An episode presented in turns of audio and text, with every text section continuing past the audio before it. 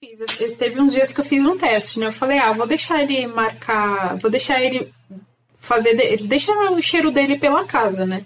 Que ele tava ficando muito aqui no quarto. Aí eu tava me trancando com os meus para dormir. Eu levava tudo lá para dentro do quarto, uma caixinha de areia, água, comida, etc. E ficava com eles lá dentro. E aí deixava o Tigrão solto pela casa. Aí, no primeiro dia, ele marcou território no meu sofá. Fez xixi. Ok, não, esperado, né? Tudo, tudo bem. Aí no segundo dia, ele marcou território de novo com xixi e também fez cocô no meu sofá. Já está gravando, inclusive. Se você quiser colocar isso aqui no começo do podcast, tá bom. fique à vontade. Porque, como sempre, a gente fala de cocô e agora eu tô falando do cocô do Tigrão, que ele Nossa, deixou... mas é o. Eu, não, mas acho que assim. Todo mundo teve cocô o suficiente com o lance do ator do Zecão. Eu, É verdade. Eu acho que chega, sabe? Acho que chega. A gente, Bom. A gente, a gente- atingiu o limite, você acha? eu acho que a gente achou o limite do cocô. Ok. Só porque chegou a vez do meu gato, é isso, né? Entendi. O Álvaro falou: falem baixinho que meu filho tá dormindo no meu colo. Obrigado. Puta, Teixeira. Tchau. a gente ouve de você semana que vem. Beleza. Pessoal até mencionando aqui no chat a decisão do, do FTC que rolou hoje mais cedo. A gente acaba conversando mais a fundo disso, né, no, no Notícias, eu acho que é mais de lá. Mas me parece que agora, assim, FTC perdeu. Ele até tem um negócio de apelo, mas FTC perdeu porque não teve nenhum argumento. A única barreira era o CMA. O que o pessoal tava dizendo é que a Microsoft provavelmente mudaria operações no Reino Unido. E aí o que pareceu é que o CMA ficou sozinho, porque logo depois que o FTC perdeu, o CMA já emitiu uma- um comunicado dizendo: ah, a gente está aberto a diálogo com a Microsoft para podermos chegar a um acordo. Então me parece que assim, eles já perceberam que, mano, a gente vai ficar sozinho, a gente só vai ferrar com o consumidor no Reino Unido.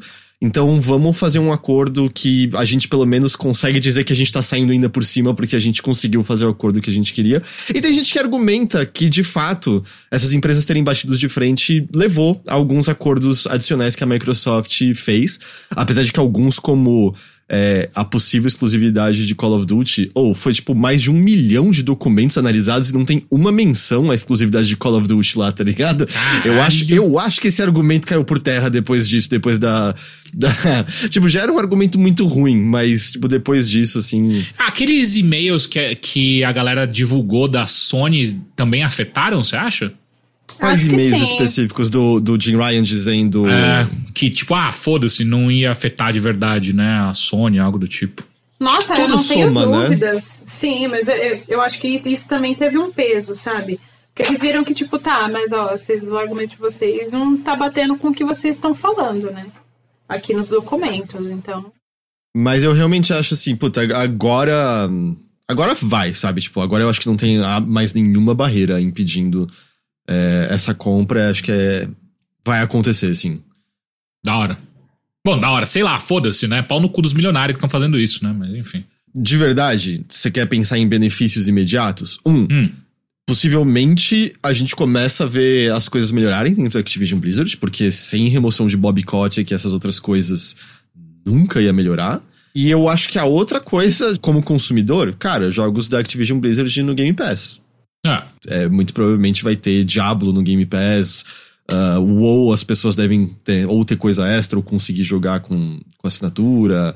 Ah, enfim, sabe, um, o catálogo. Então, como consumidor, possivelmente vai melhorar. O Diablo, o Diablo 4, o chefão da Blizzard, eu não lembro o nome da pessoa. Ele falou, ele voltou a afirmar hoje, no dia que nós estamos gravando, que Diablo 4 não vai entrar no Game Pass.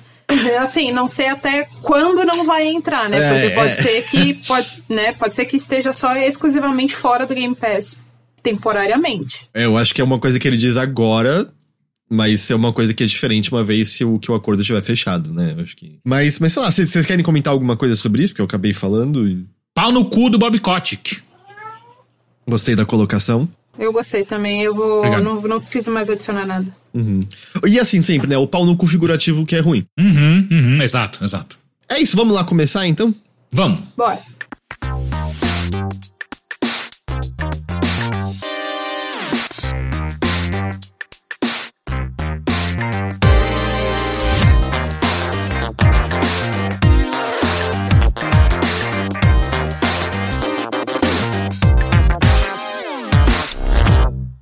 Saudações a todos e bem-vindos a mais uma edição do Mothership, podcast de videogames e outras formas de entretenimento eletrônico do Overloader.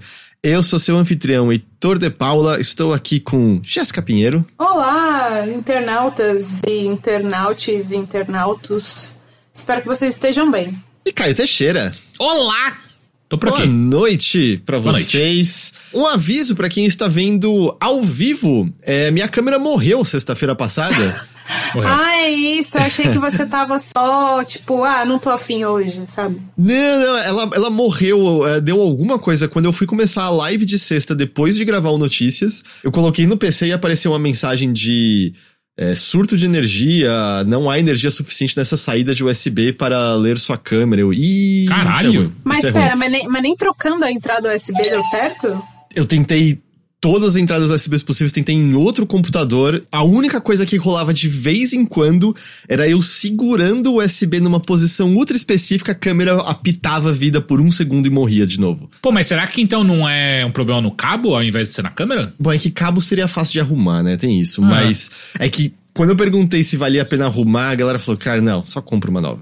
É, eu também acho. Mas se for um problema no cabo, às vezes no conector, deve ter É. alguém na Santa Efigênia que corta só o, a o cabeçote ali, só a cabecinha Ah. e troca. Na real, eu acho que eu consigo fazer isso sozinho até. Não, não, não. Bom, talvez sim, eu não consigo. É. aí morreu, aí eu tô só sem câmera por, por enquanto, porque, tipo, não tinha nada que eu podia fazer pra ela voltar, e foi o que todo mundo falou. Eu tinha essa câmera, sabe desde quando? Mano. 2014, ela tem a idade do Overloader. Porra, não, ela Caralho. sobreviveu bem. É, ela 10 lutou anos bom combate, quase, né? Ela lutou usando bom combate. direto. Tipo, não dá nem pra ficar bravo, tá ligado? É. Acontece. Mas eu já comprei uma nova, porque está rolando até mesmo, aproveitar a propaganda, o ensejo, Prime Day. E aí a, a gente tá até divulgou coisas nas redes sociais do Overloader de alguns... é, de algumas promoções que a gente achou legal, sempre com o nosso link de filiado, né? Que faz com que a gente ganhe uma comissão a cada venda feita com esse link. Aí eu já peguei uma nova e... Ah, e você pegou? ah, eu comprei. É, é uma ferramenta de trabalho, certo? Eu quis Sim. resolver logo. Pô, mas aí eu acho que o Everloader tinha que pagar, né? Mas beleza. Ah, não, mas tá tudo bem. Quando a gente tiver uma. for, for milionário com uma empresa é, ultra estruturada e os seus dif- diferentes segmentos, aí. aí Quando a deixo- Microsoft e a Sony estiverem brigando pra ter a nossa exclusividade, aí sim. Aí sim. Augusto Tavares ressaltou Switch 1700, Series S baratinho. Ressaltei tudo isso lá na, na, na nossa thread. Botei produtos capilares da Lola também, que estavam com um precinho legal. É, mandei pro Isidro um pack de 24 de Red Bull em promoção. Você sabe que eu, que eu vi hoje, aí eu mandei imediatamente pro Bruno uma, uma promoção do, do Prime Day também, que era uma caixa com 100 unidades de paçoquita a 39 reais. Quanto? 39 reais. Não, peraí. Não, peraí. Nossa, Vai ter que parar, vai ter que parar a gravação. É tipo, gravação. é 20, cen- é 20 centavos uma paçoca? É tipo isso, assim? Mais Eu- ou menos. Eu não sei, Paçoquita. eu não, não sou de exatas. E é, e é paçoquita mesmo? Paçoquita. Peraí, eu, eu vou gerar agora o link do Overloader. Peraí, peraí. Quan- Quantas, quantas que. 100 que- unidades. Deixa eu ver se eu Achei. acho aqui. Paçoca, Achou? rolha, rolha, paçoquita embalada, Santa Helena, 100 unidades, R$ 39,50. É essa? É essa mesmo. É que Santa Helena é a distribuidora, tá certo. O sabor da diversão. Que é o, nossa, e a paçoquita é a mais gostosa. Caralho! Olha lá, pra manda quem manda quiser, esse link aí já. No chat agora. Tem o Comprei link 100 patrocinado unidades de do. Link filiado, perdão, do Overloader que te leva a 100 paçocas. Mano, não é comam muito todas barato. de uma vez, ok? É não comam barato, todas de velho. uma vez. Eu vou ter paçoca pra sempre, caralho. Hum, não, tá ligado? É impossível comer só uma paçoca quando você come. É verdade. Vai de 5 em 5. A parte triste é que vai durar menos do que você acha que vai durar. Essa é a real. Mano, saca só, a Amazon ainda, essa mãe, né? Foi lá e fez um pacote de paçoquita mais paçoca rolha tradicional com 56, ou seja, 156 paçocas e pingo de leite com 50 pingos de leite por 140 reais. Caralho, dá pra abrir uma bomboniere aí. Eu gosto de comer depois do almoço. Eu, ó, vou deixar aqui a dica, hein? É, eu gosto muito de, de, de combinar uma xicarazinha de café puro e paçoca, porque eu acho que, tipo, eles se complementam. Aí eu como. Meu, meu, minha sobremesa geralmente é isso: é uma paçoquinha rolha com uma xicarazinha de café pequena, bem pequenininha. Quem tá. Vou, vou Gostei, pedir um favor. gostei. Quem tá assistindo a gente ao vivo, manda aí a- as principais promoções que vocês curtiram aí no Prime Day pra gente, que daí a gente coloca o link do Overloader aí pra galera. E, e quem comprar 100 paçocas, tira uma foto e marca o overload pra gente repostar. Sim, Bom, já tem, já tem eu. Eu estou comprando agora. Aí você começa aí. a trend. E aí, gente, como é que vocês estão? Tudo bem com vocês? Tudo bem? Tudo bem. Porra, viemos, viemos de mais uma semana boa, fiz um monte de coisa legal.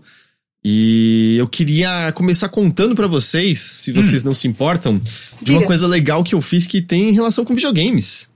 Porque eu fui no festival jogatório no domingo. Pode crer. É, o pessoal do Firma Dev Game Fest organizou. Rolou aqui em São Paulo de graça, no Sesc 24 de maio. Sábado e domingo. Eu só, eu só consegui ir domingo. E, putz, tava muito legal. É tava, mesmo? Tava muito legal. É, eu, eu já tinha ido uma outra vez num desses festivais organizados pelo Firma Game, Game Dev, né? O, Ah, já teve outros. Eu achei que era o primeiro. Teve um logo antes da pandemia, se eu tô me lembrando direito, GG, mas foi bem menor. é, e eu acho que tinha sido a primeira vez que eles tinham feito. Eles tinham feito, era até uma organização que tinha um espaçozinho de palestra e os jogos em demonstração e coisas assim. Pra você ter noção da época, um dos jogos que tava exposto ali era o Unsighted. Nossa. Caralho. Ainda não tinha saído. É, ah, o. O mais recente da Mad Mimic, o Dandy Ace, tava em exposição nesse primeiro Pode Firma crer, pode crer. Caramba. sabe? Além de outras coisas, claro. E, e aí, ou algumas coisas assim muito incríveis. Eu até conversei um pouquinho só com a Sai, troquei algumas mensagens com ele que ele tava super ocupado no dia, porque o espaço ali no Sesc, né? Sesc é foda, né? Não tem, tipo, o Sesc é um. É um os, os Sescs são lugares muito incríveis. E. Mas a, a- o espaço de exposição de jogos estava muito bom. Uma coisa que eu fiquei muito surpreso é: eles tinham avisado que haveria exposição de jogos analógicos, tanto de tabletop quanto gente que faz sistema de RPG. Eu não tinha noção quantos eram. Tinha muita coisa de, de, de jogo analógico. E popular, assim, eu fui no domingo, uma galera tava me falando de uma, de uma dev que levou uns livros que era um sistema de RPG que ela fez. É, esse barulho que vocês ouviram foi o Tigrão fazendo vítimas no quarto da GG. É isso? É isso.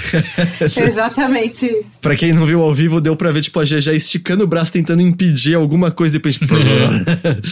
É, ela levou o livro com o sistema de RPG, esgotou no sábado tudo. Não tinha mais no domingo pra, pra Caralho. vender. Caralho.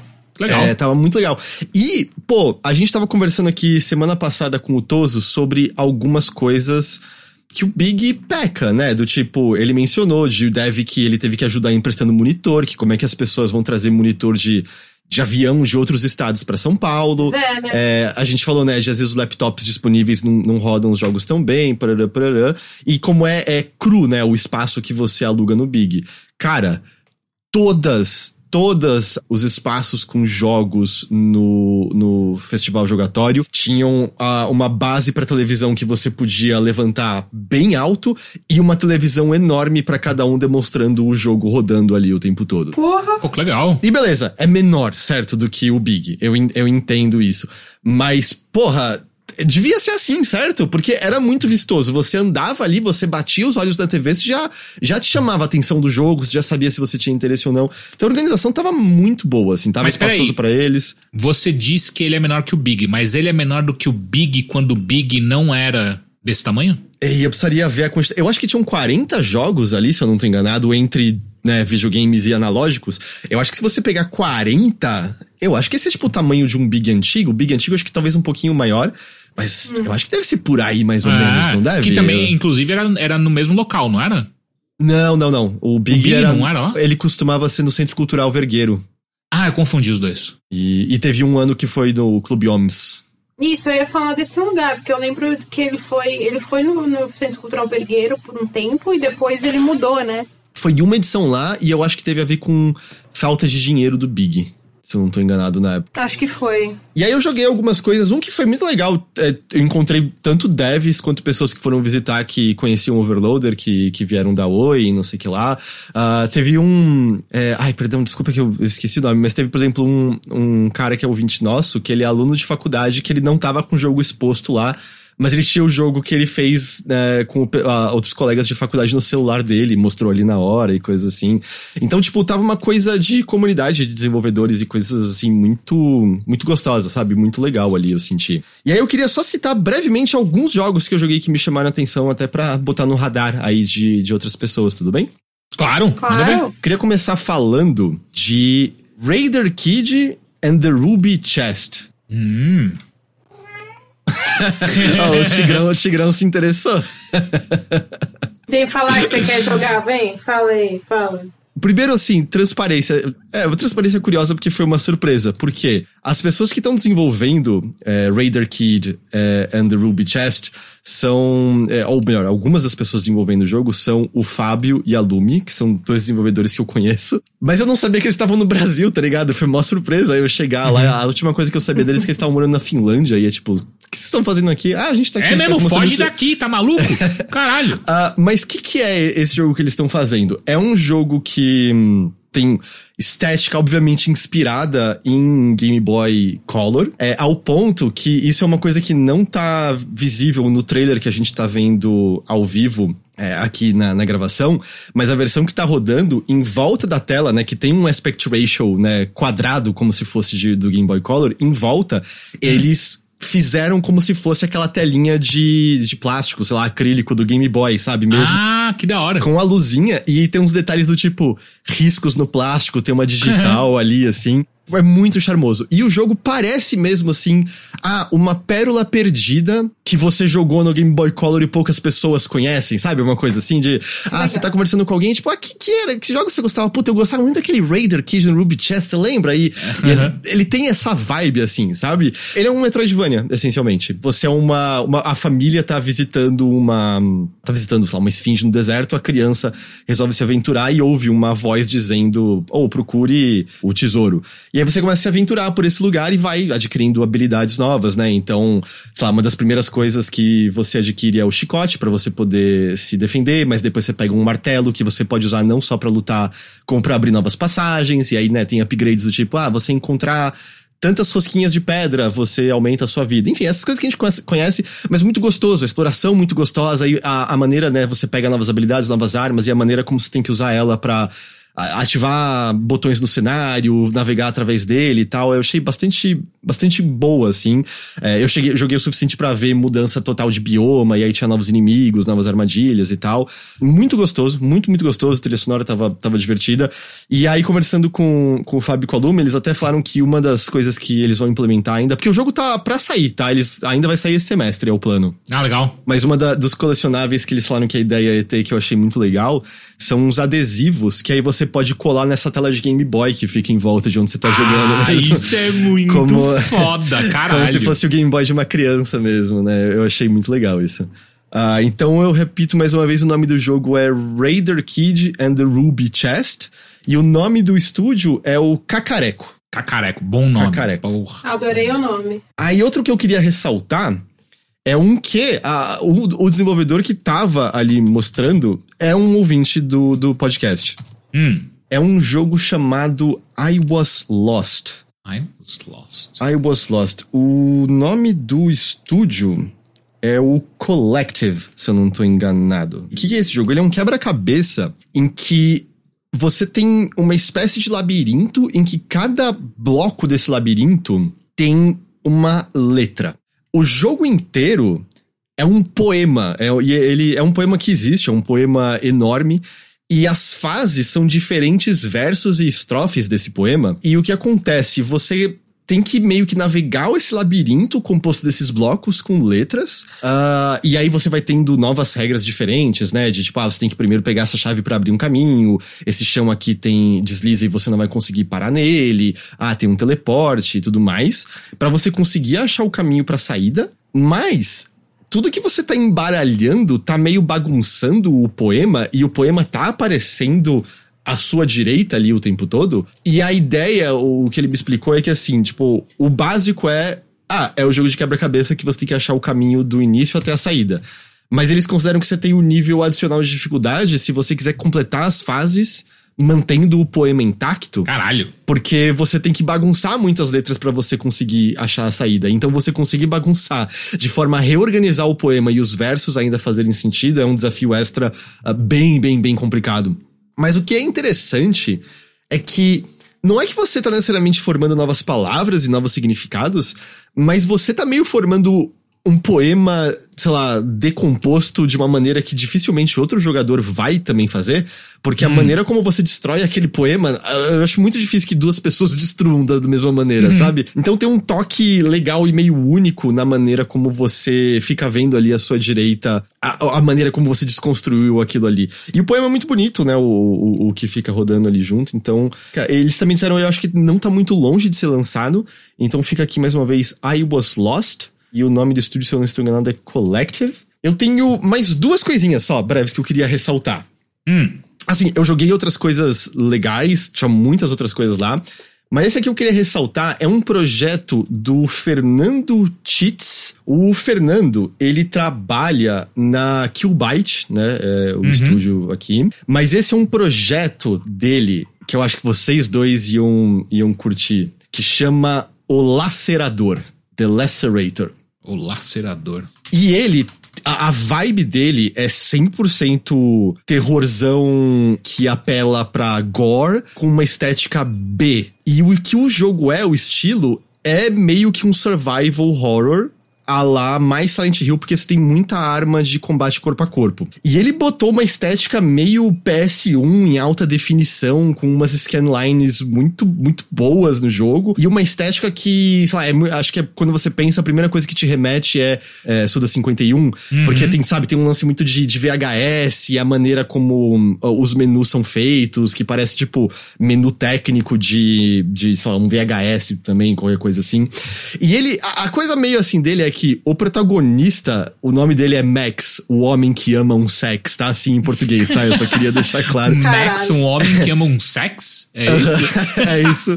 Porque, tipo, é pra ser um protagonista canastrão de anos 80, tá ligado? Ele é um cara escrotão, que ele tá sempre com um cigarrinho na boca o tempo todo. O que eu joguei é um é um survival horror, né, em que você tem poucas balas e você tem armas corpo a corpo e você tem quebra-cabeças para resolver e tal mas com essa estética muito boa e tiveram duas coisas que me chamaram a atenção. Um, que ele tá desenvolvendo o jogo com a opção tanto de você jogar em câmera de terceira pessoa lá Resident Evil 4, quanto com a câmera fixa em vários lugares como Resident Evil clássico e você consegue alternar entre os dois a qualquer momento no jogo. Ele funciona muito bem como um jogo em terceira pessoa, mas eu liguei o modo de câmera fixa e é mil vezes mais legal porque hum. você tá vendo as salas de diferentes ângulos, né? E muda muito a intenção do que ele quer passar a cada momento. E a outra coisa também que eu achei muito curiosa e eu não sei como isso vai ser trabalhado é. Eu tava jogando, eu joguei a demo, né, disponível, e tinha uma hora que tinha uma arma em cima da mesa. E eu, eu não prestei atenção, eu acho, no, no, no móvel que tava a arma, e eu botei para pegar. O maluco esticou o braço, desceu uma lâmina e decepou um dos meus braços. Caralho! Aliás, decepar é sua cabeça, né? Cortou fora um dos meus braços. É mesmo? Decepar é só, só a cabeça? de, decepar pode ser pra tudo? Eu não sei agora. Eu Decapitar é a cabeça. É só... Dece... É. Decepar o. Ah, sim. Não, peraí, quem é formado em letras é o Heitor. O Heitor tem que saber responder, cara. Mas eu não sou esperto. Ah, a gente é formado em letras também. Ah, é? Eu não sabia, eu achei que era, era jornalista. Sim, eu, eu fiz letras, não. É, se eu não me engano, é pra tudo e decapitar pra cabeça, é isso mesmo. E eu que não fiz nada sabia disso desde o começo. Mas não, tem dois letreiros aqui agora, Teixeira. Você não sabia dessa? Caralho, mano, é impressionante. Né? É, e aí eu perdi o braço mesmo. E aí a, o que aconteceu? A partir disso, não só o personagem, eu perdi um monte de vida e o personagem andava, né? Tipo, com meio ferido, mas mirar com a arma era muito mais difícil agora. Porque Caralho. ele tá fraco e fica balançando a arma. E teve uma hora que eu. que eu fui tentar mexer numa porta. E ele fala: Ah, eu preciso de dois braços para abrir essa porta. e aí eu tava falando com o Dev, né? E, tipo, eu falei: Ah, mas eu, eu consigo recuperar, né, o meu braço? Ele falou: Não. Você perdeu o seu braço, perdeu.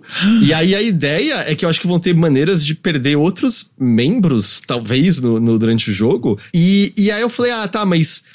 O que, que você tá pensando? Aí ele falou assim: Ah, eu tô pensando coisas que você vai poder fazer depois de ter perdido que eu acho que são muito na vibe, né, do, do, do que o jogo tá passando. Eu falei, ah, Tipo, Vai encaixar uma motosserra. Uma motosserra no seu braço. E ele, ele fez uma cara que eu acho que não tá muito distante do que é a ideia, É. tá ligado? E encaixa perfeito, sabe? Porque parece um, um lance meio a Evil Dead que esse protagonista pode ter uma serra no braço e sair atacando inimigos, né? Da hora. Esse me chamou muito a atenção. Eu acho que ele falou que ainda vai mais. Ah, eu acho que é mais um ano aí. Mas você consegue. é, tem no itch dele, é Fernando Titz, T-I-T-T-Z, ponto it, ponto io. É, Lacerator. Você consegue baixar lá a demo e, e testar por conta própria. Eu não sei se é exatamente a mesma demo que tava no evento. é, me parece ser vendo. Mas você consegue dar uma, uma testada lá é, por conta própria. E o último que eu queria citar, é, talvez você tenha jogado, GG, porque tava no Big. Eu não joguei nada no Big. Ah, então. então. Então, não, então, você não deve ter jogado, GG. Mas ele tava no, no Big e ele ganhou um dos prêmios do, do Big. Esse é outro que eu acho que vocês também iam achar muito interessante. Hum. Esse jogo se chama Atuel. Ele é um jogo argentino, é, Atuel. Ah, e ele ganhou no Big o prêmio. Peraí, o que, que ele tá fazendo no Big, meu irmão? Ou melhor, no, no jogatório? Bi- Não, ele, ele. Ah, ele tava também de- de- sendo demonstrado no jogatório também. Ah, é porque eu achei que era só BR. É, Não, não. É, ele ganhou o prêmio de Big Impact. É, questões sociais, questões sociais. Big Impact, questões sociais. E o que que é? Atuel é o nome de um rio que nasce nos Andes e cruza, acho que ali é o sul da, da Argentina, se eu não tô enganado. E o jogo, em termos de interatividade, ele, ele é simples. Eu diria até, né, dá pra você dizer que é mais uma, uma obra interativa do que um jogo, se é, né, eu sei que a definição é difícil, mas... Porque o que você faz é, você começa como um pequeno veio d'água e você vai se espalhando por dentre ranhuras da terra até conseguir desembocar num rio. E aí você é, é esse rio. E o percurso do jogo é você sendo um rio, uma hora você é alguns peixes, você ah, uma hora é uma nuvem, uma hora é uma raposa, e, e você meio fluindo junto com, com esse rio Atuel. E, junto disso que você tá fazendo, você vai ouvir uma série de gravações feitas por uma equipe de documentário mesmo, que conversou com o que a gente chamaria de povos ribeirinhos desse rio, conversou com geólogos que estudam a região, conversou até mesmo com, sabe, poetas que, que já abordaram a questão. E de maneira muito interessante, ele começa com uma definição de, tipo, o que é um rio? Ah, é uma bacia por onde corre a água.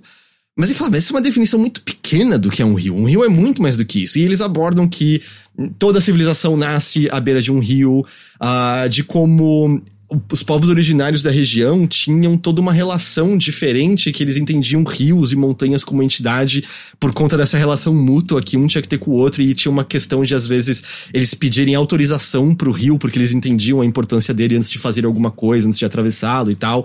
Você, ele, você tem falas de geólogos que falam como você consegue estudar a história da Terra mesmo, de acordo com esse rio, por conta de fósseis e outros é, artefatos geológicos que, sabe, desceram dos Andes e desembocaram no- na bacia de- desse rio e tudo mais.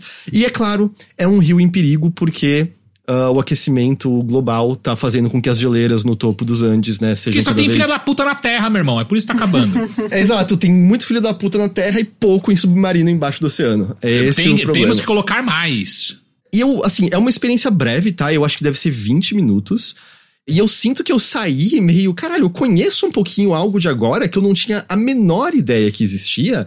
E o, e o jogo ele pensa rios de maneiras muito distintas. Existem é, poemas que fazem né, aquela comparação é, com a vida, mas também o que o rio significa, o que ele carrega. E você, sem dúvida, né, termina entendendo plenamente que é uma bacia por onde corre água é a definição mais mais eh, rasa e, e- e ruim possível que você pode fazer de um rio, né? Porque ele tem muitas outras coisas. E por ser um jogo, ele consegue brincar com uma série de outras coisas. Por exemplo, tem uma hora que esse rio corta um deserto. É, pelo que eu vi, é daqueles desertos bem, bem duro, bem seco. Eu acho que o, o Atacama é assim, né? Por exemplo. Acho que o- os- as partes desérticas do nosso Nordeste também, né? também são assim de. E. E aí a descrição, né, na- nas entrevistas do, do, é, feita por esse documentário, eles falam muito, né, das cores bonitas que esse deserto tem. E aí, por ser um jogo, eles podem brincar com isso. E o deserto começa a brilhar, começam a passar faixas de luz. A raposa que você tá controlando começa a, a ficar incandescente, como se ela fosse uma lâmpada, sabe? Eles conseguem brincar com exageros. Ah, tudo artisticamente bonito, né? É uma, é uma equipe independente. Os devs estavam ali, deu pra conversar um pouquinho com eles. É, mas assim, eu acho que vale muito a pena. E de novo, é coisa breve, 20 minutos. Você consegue jogar por conta própria, tá disponível no Itch, o deles. A Plat compartilhou aqui no chat, eu recompartilho. É mataruegos, né? .itch.io barra atuel. Uh, eu, eu acho que vale muito, assim. Eu achei uma experiência muito bonita. Eu adorei ter jogado isso ali. Ah, Tava no Big. foda. Eu não tinha visto no Big, eu acabei vendo no festival. E ganhou vários prêmios, hein? Aqui na página deles, ele ganhou Indicade 2022, a Maze Awards 2022. Foda. É muito, muito legal. Muito, muito legal mesmo. Assim, eu recomendo quem depois, num tempinho livre, é, pegar e dar uma olhada nele. E ó, o Power Fabito tá aqui no chat. Eu encontrei, ele tava lá também. É, eu encontrei ele só na saída, mas ele tava até com um, um stand que era dedicado a mais é, ensinar e falar sobre descarte responsável de eletrônicos. Corrija-me se eu tiver errado, Power Fabito. Que foda.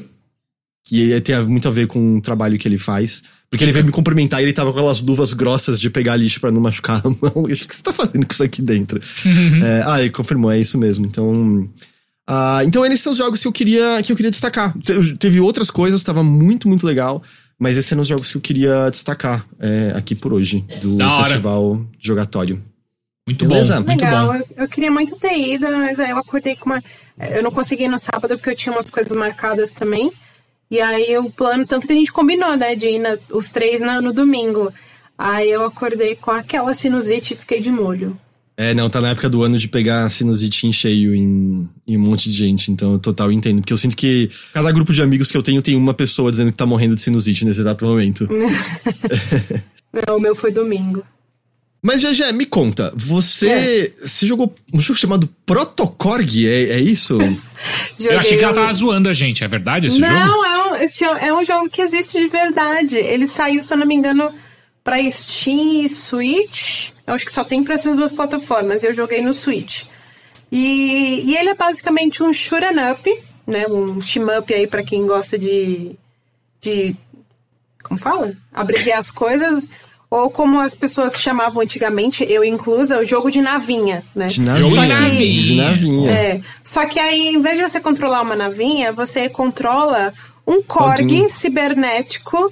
É jogo de que- doguinho. É jogo de doguinho. e é em pixel art, é a coisa mais fofa do mundo. Nossa, é Porque, muito assim, bonitinho. É muito bonitinho. E ele tem várias coisinhas assim, tipo. Ah, quando ele, quando ele atira, você pode, tipo, segurar o botão e aí ele, ele solta, tipo, um raio contínuo, né? Que é um pouquinho mais fraco, mas aí você não tem que ficar apertando toda hora o botão. Mas, se você ficar apertando toda hora o botão, ele dá um tiro mais forte que sai da boca dele no, no formato de um au. Aí ele fica latindo. então ele fica au, au, au, au, au, sabe? Da hora. E tem, o som é ele latindo também ou não? É, ele latindo. assim. Meu Deus. E é muito fofo. E eu achei muito legal porque ele tem tipo um stand com ele, que é meio que tipo, sabe, de Jojo, que os bonecos têm um stand. Ele tem um stand de um dog com ele também. Que aí você vai pegando os power-ups e aí esse stand, tipo, vai te ajudando também. Então, além do, do seu tiro ficar mais forte, o stand também vai te ajudando ali com, com os tiros extras, né? Com os mísseis e tal. Eu achei muito, muito bonitinho. Ele é difícil para caralho. Ah, eu é? tô. Sim, eu achei ele muito difícil. Eu tô, sabe, naquele sistema de. Sistema não. Naquela. é, como fala? Esqueci a palavra. Hoje eu tô ruim com palavras. É, eu tô naquele esquema de, tipo, ir aprendendo as fases e ir passando uma por vez, assim. Porque, tipo. Memorizar mesmo o que, que você tem que fazer em cada É, hora. né? porque eu acho muito difícil. Por exemplo, quando eu joguei a primeira vez, é, eu morri na segunda fase do primeiro boss. Aí eu falei, não, agora eu sei o que tem que fazer, né, e tal. E é, e é tipo, e ele é assim, ele é que nem um jogo de navinha antigo. Você tem, tipo, duas vidas. Você tem no máximo, acho que dois continues, não tem como mudar isso. Talvez dê pra mudar depois quiserem. É, então, se você perder tudo isso, é game over, já era. Você vai ter que começar do início de novo, sabe? Aham. É bem classicão nesse sentido mesmo, então. Sim, é bem clássico nesse sentido, mas assim, mas é tão fofo, é tão bonitinho. E você é bem fã, não é? Desse estilo classicão mesmo, de, de navinha e. eu gosto, eu gosto bastante de jogo de navinha. Tanto que eu vou falar de outro jogo de navinha daqui a pouco. mas é, eu, eu fiquei muito surpresa com esse Protocorg, né? É, ele foi desenvolvido, só para passar informações aqui úteis para as pessoas, ele foi desenvolvido por uma empresa chamada Kemono Games, que eu não conhecia. É, e eu fui ver lá a página deles e não sei se eu entrei na página certa, porque eu fiquei com a impressão de que Protocorg talvez seja o primeiro jogo deles. É, mas enfim, me deu a impressão de que tá, esse aqui é o primeiro jogo deles mesmo, oficial, real, sabe? É, e eu achei. Eu tô nessa ainda, nesse, nessa, nesse progresso, assim, bem devagar, de ir aprendendo e memorizando, porque ele é bem clássico nesse sentido de ser difícil também, né? Os jogos de navinhas antigos, eles já eram difíceis e tal. Nossa. É, e, e aí você. É na raça, você vai aprendendo. Mas ele tem uma coisa também que eu achei muito interessante, que eu ainda não fucei o suficiente, mas o pouco que eu fucei eu achei fantástico. Que ele tem um Protocorg Maker dentro do jogo. Então você vai montando, você monta a sua fase, você monta o que, que vai ter nela, os inimigos e tudo mais. Ah, Então é você vai. tudo, caralho. É, e eu achei muito fantástico isso, de você, tipo, montar a sua fase dentro disso. Obviamente, pelo que eu entendi, você vai abrindo cada vez mais recursos conforme você vai chegando cada vez mais longe no jogo, né? Como eu não fui muito longe, ainda não tenho recursos, assim, mil pra montar as fases do jeito que eu quero. Mas é, eu achei muito legal isso de você brincar e, sei lá, pegar é, uns inimigos da segunda fase, colocar no primeir, na primeira fase já, e você vai montando a sua fase do jeito que você quer. Achei muito legal mesmo. Que legal. É, você tá jogando no Switch, né? Você falou? Isso, ele saiu pra. Eu tô falando do Korg agora, tá, Tigrão? Agora você fica aqui. Eu tô jogando no Switch, mas ele também tá disponível pra PC. Uhum. Você consegue ver o preço? Vocês conseguem ver o preço no Steam? Consigo. rapidinho? Deixa eu ver aqui. No, na Steam ele tá. Tá 25 reais. Ah, baratinho. Tá um precinho Sim. show. E tem a demo disponível lá pra quem quiser testar também.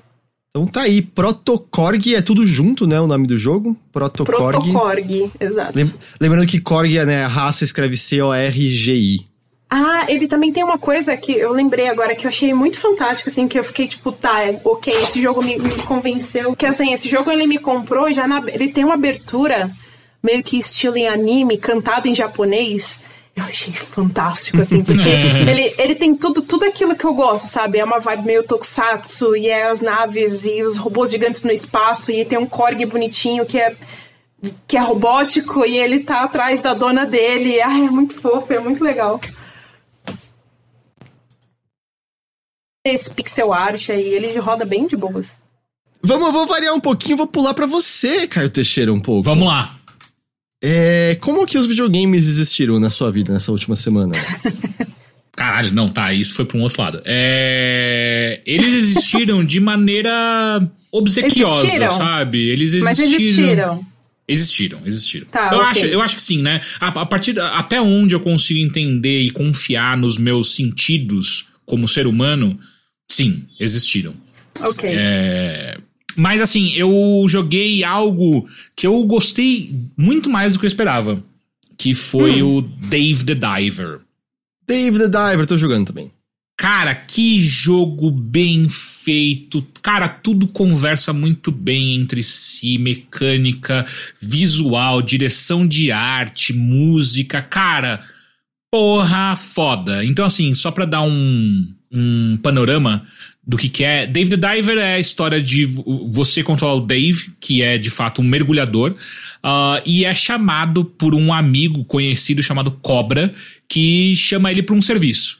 E o serviço é mergulhar ah, no mar para pescar peixes, inicialmente pescar peixes, para abastecer um, um, um restaurante de sushi de possivelmente o, o, o sushi man, o sushi master mais interessante que já foi feito nos videogames, que é o Bancho. Só que rapidamente, logo após você começar a pescar e começar a se aventurar dentro da, da- do mar ali perto do, do, desse lugar de sushi, você começa a identificar vários outros mistérios, né? Pessoas começam a aparecer te pedindo ajuda para fazer algumas missões e nisso você vai descobrindo que, pô, peraí, esse, esse espaço do oceano aqui, do mar, ele tem mais do que simples, do que apenas peixes. Ele também encontra possivelmente rastros de outra civilização é, e outras missõezinhas paralelas vão aparecendo também, como por exemplo aparece o Ash Ketchum, ou melhor, a versão. a versão. Sei lá como é que chama, a versão desse jogo pro Ash Ketchum, que é o Sato, e te apresenta a possibilidade de você. Cada vez que você pescar um peixe, você vai ganhar uma cartinha de Pokémon, né? Basicamente, para você completar o seu álbum. E aí, por exemplo, se, se você machuca muito o peixe, é uma estrela, mas se você captura ele vivo com a rede, é três estrelas. E a sua cartinha é mais legal se você pegar ele Porra, de três eu não estrelas. cheguei nessa parte ainda, olha só. É, eu só, tava, só sou capaz de pescar por enquanto. Entendi. Mas aí, beleza. Então essa é a premissa básica. O que, que deixa esse jogo, na minha opinião, genial? É como as mecânicas que parecem não necessariamente se juntarem, elas se complementam de maneira muito, muito boa nesse jogo. Então o que acontece? O seu dia, ele é separado. Primeiro é assim, a, a arte desse jogo é um 3D com elementos 2D pixel art. Mas harmoniza muito bem, né? Eu, É, a, gente, é. a gente viu alguns jogos recentemente que mistura as duas coisas e não faz bem. Eu acho que ele consegue é, fazer de uma maneira que combina, não fica esquisito essa mistura. Exato, então a inicialmente a sua a sua ação principal é mergulhar de fato no mar e pescar. E a pescaria acontece como? Você pode acertar os peixes com inicialmente com uma faquinha que você tem, só que você vai tirar, você vai dar pouco dano e demora e às vezes eles podem escapar de você, ou então você pode acertar com um arpão. E aí o arpão dependendo e, e você vai vai evoluindo essas armas todas, né? Então, no início o seu arpão consegue pegar apenas peixinho pequenininho, tal. Peixes maiores, se você acerta o arpão, eles fogem de você. Ah, e aí, depois você pesca esses peixes. Você tem é, duas oportunidades durante o dia, né? Amanhã e à tarde. Você não precisa usar os dois, mas enfim, você pode usar amanhã e à tarde para você pescar esses peixes. E de noite você leva para pro seu restaurante, pro restaurante do Bancho, para ele servir esses peixes para pessoas. E aí entra a segunda mecânica do jogo, que eu achei que eu ia achar uma merda, mas eu tô achando super divertido. Que é você. é, o jogo se transforma num jogo estilo Cook Serve Delicious, ou então Diner Dash um pouco, é um né? Diner Assim, Dash, um Overcooked de leve, assim, que você assume o papel, você continua sendo o Dave, só que você não é um sushi man. Então o Bancho, que é o sushi man, vai, vai começar a cozinhar as coisas, os clientes começam a chegar no, no restaurante, ele vai cozinhar, e toda vez que tá pronto um prato, o seu papel é ir até o prato, pegar o prato e, e entregar pro cliente que pediu aquele prato.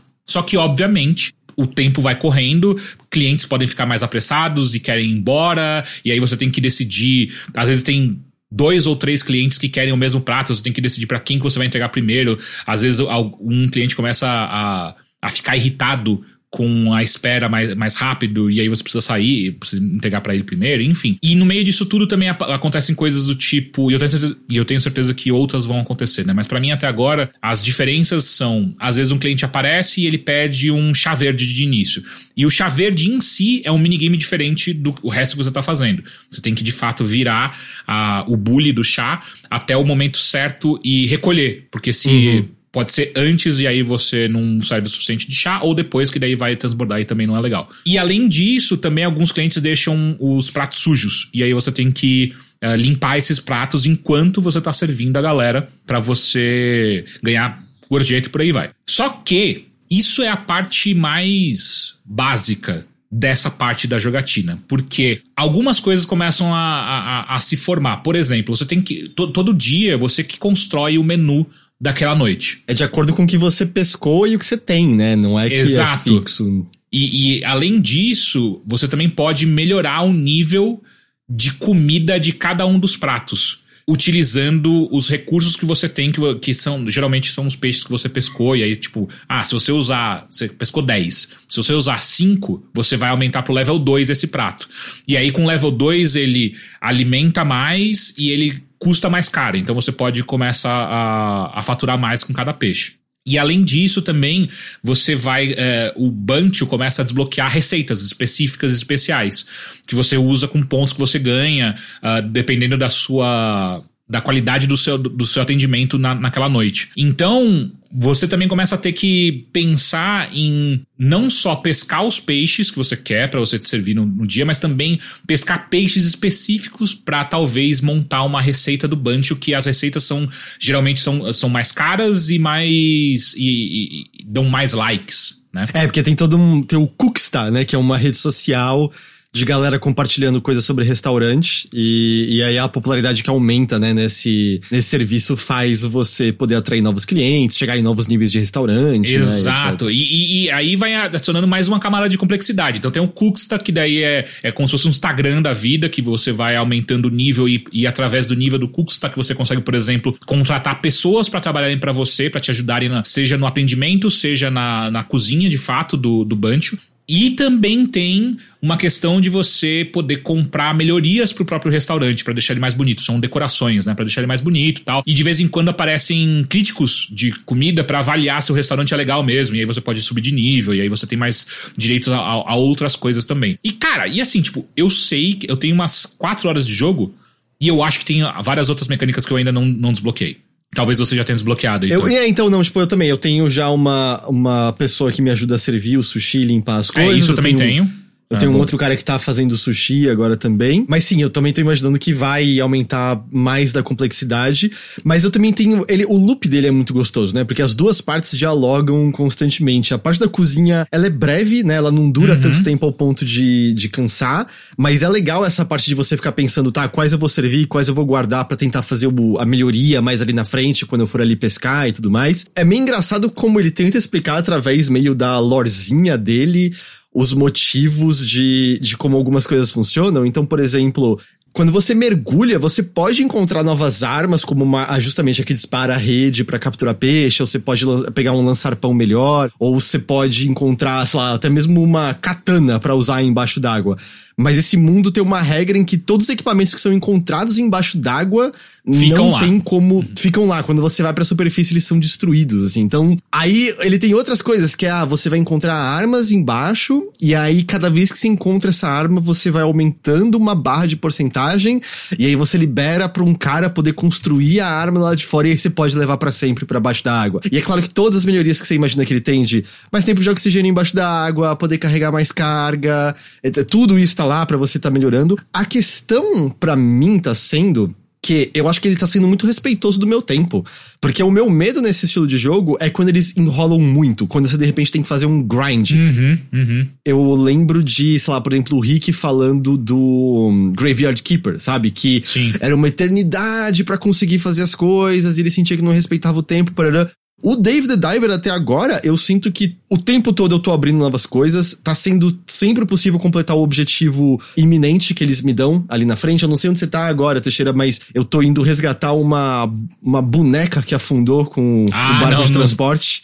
Eu, eu nem. Eu, eu, eu acabei de pegar o primeiro artefato que mostra que tem uma civilização embaixo d'água? É, eu tô pouco depois de você. É, eu não é. tô muito depois. É, é, pouco depois disso que, que vai chegar isso. Mas, tipo, sempre dá para completar o objetivo, sabe? Eu não me encontrei até agora em nenhuma situação que eu sinto que é meio normal nesses jogos, que, ah, o próximo objetivo eu preciso de 30 desse negócio e 20 desse aqui, e eu só encontro um pouquinho de cada vez, e, e ok, quando que eu vou conseguir finalmente avançar disso aqui? Nenhuma barreira dessa até agora. É, sim, é sempre mesmo uma questão de explora, vende o peixe, se o upgrade te permite chegar em tal lugar, você vai conseguir chegar. Porque mesmo o desafio, tipo, tem peixes que vão te atacar, tem tubarões, mas não é muito complexo, né?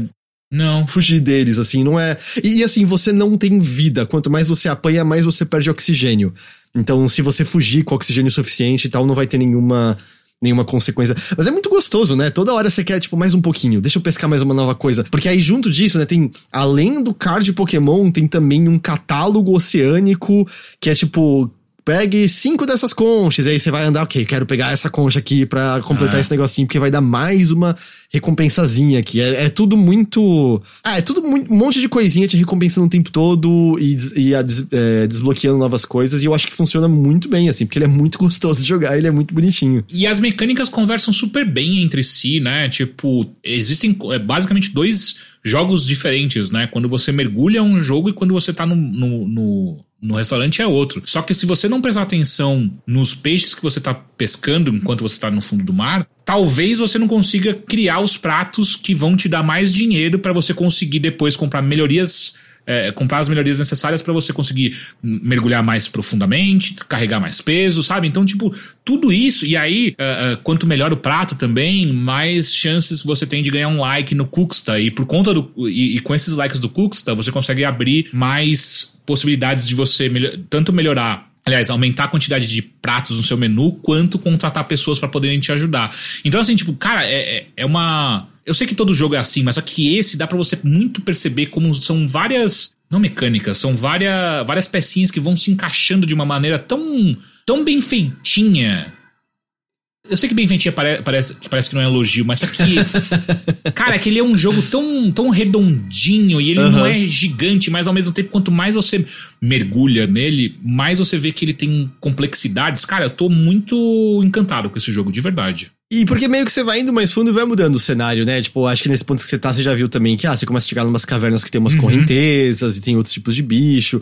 Agora, o, o ponto que a gente tá é o que a gente precisa de uma lanterna para chegar numa parte escura, né? Ou, ou seja, é a coisa que vai acontecer agora para você também. Então ele vai meio segurando seu progresso dessa maneira, sabe? Você vai descendo cada vez mais, encontrando tubarões maiores, peixes mais agressivos e, e coisas assim. Mas ele é muito, muito gostoso. Uma coisa que é, é meio surpreendente, ele, ele vendeu um milhão de cópias agora. Caralho! Caralho. Esse jogo é desses jogos. Ele tava em Early Access há um tempo e ele era ultra popular em Early Access. É desses jogos que, se você olhar no Steam, tem milhares de reviews positivos.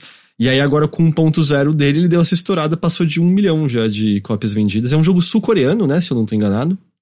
É a Nexon que fez meio tudo assim, é muito louco tem coisas muito legais, né? O, o, o Sushi Man lá, o. Não, mentira, né? O, o chefe, né? Que é. Mestre Sushi, o Ele tem umas animações muito legais quando ele vai Porra, fazer novas receitas é e tal. demais, cara. É tudo muito estiloso quando o crítico come a comida que ele gosta muito, né? Rola um, um a alegria estourando, levando é. ele.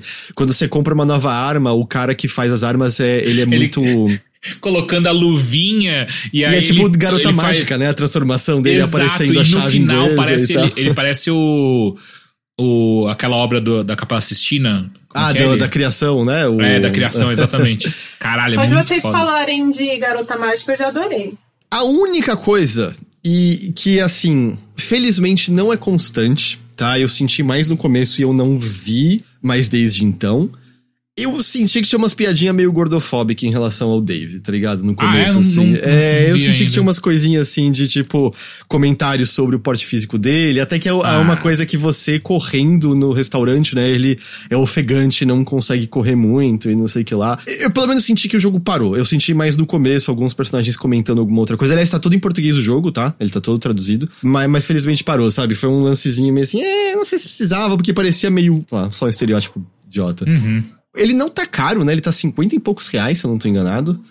Deixa é, eu ver. Eu acho que foi o preço que eu paguei nele. É, no Steam, no caso. 54. E eu acho, 54. E eu acho que ele só está disponível no Steam no momento. Os devs disseram que vão sair para outras plataformas, né? No Switch, eu acho que seria uma delícia Porra, esse jogo. Nossa, esse jogo ia ser. Ai. Ou quem tem Steam Deck, né? Acho também um jogo de Steam Deck muito bom. Mas, tipo, eu tô adorando. Eu tava jogando ele até um pouquinho antes dessa gravação mesmo, assim, tava avançando mais um pouco nele, assim. Porque dá pra se saltar e fazer, tipo, ah, deixa eu fazer mais um diazinho, sabe? Mergulhar, ah. pegar e cozinhar e beleza, depois eu continuo. O Joey que mandou aqui no chat que tem, é, tem uma hora que chega um personagem que pede para fazer um prato vegetariano e com isso libera uma área nova do jogo. Eu achei bem legal isso, hein? Ah, que legal.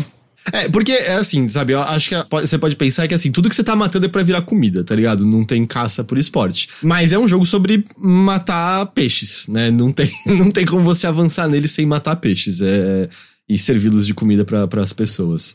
Ok. Não tem como fazer um prato sem peixe? Hum. Uh, tem, eu não você vi pode, você pode usar alga. Ah, é, é verdade. Já fiz mas, um prato com alga. Mas, tipo, não vai ter como avançar no jogo, porque o jogo tem missões específicas com peixes específicos e tal. Não, não tem, mas tem alguns pratos de alga, assim, isso tem. Você quer falar mais alguma coisa de David the Diver, Teixeira? Não.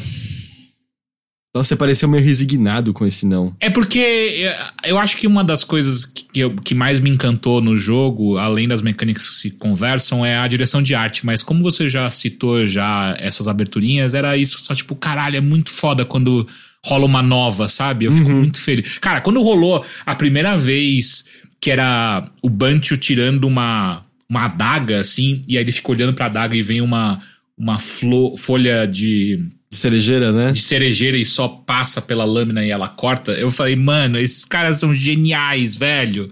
Eu sei o que eles estão querendo fazer. Eu tive uma que eu gostei muito, que foi. Eu, se eu tô lembrando, eu acho que começou com um saque lá, meio Battle Sai e tal, mas tudo que eu sei é que a espada dele sai, tipo, com um brilho de luz, como se fosse do Jaspion. E aí só mostra o restaurante de sushi de longe, com as espadadas e a luz explodindo de lá. E rola aquela coisa extremamente anime de uma explosão que cria umas ondas do oceano, sabe? Tipo, empurra o oceano pra longe. que da hora, E eu mano. gosto que apaga tudo, e aí o neon do, do restaurante de sushi aos poucos só. zzz, ilumina de novo, sabe? E isso pra criar um novo prato Foda, de sushi. Eu gosto foda, de- dessa foda. parte. Muito É- legal é, isso. É bem legal, é bem, bem legal o Dave the Diver.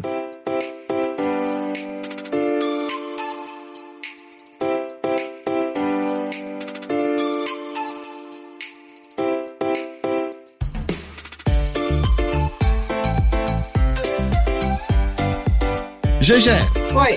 A gente tava no espaço, a gente foi pro oceano e se eu entendi, a gente volta pro espaço de novo agora? A gente vai voltar pro espaço. Porque eu também joguei esses dias, até porque eu tava de molho esses dias e tudo mais. Eu aproveitei pra ficar jogando no meu Switch, né?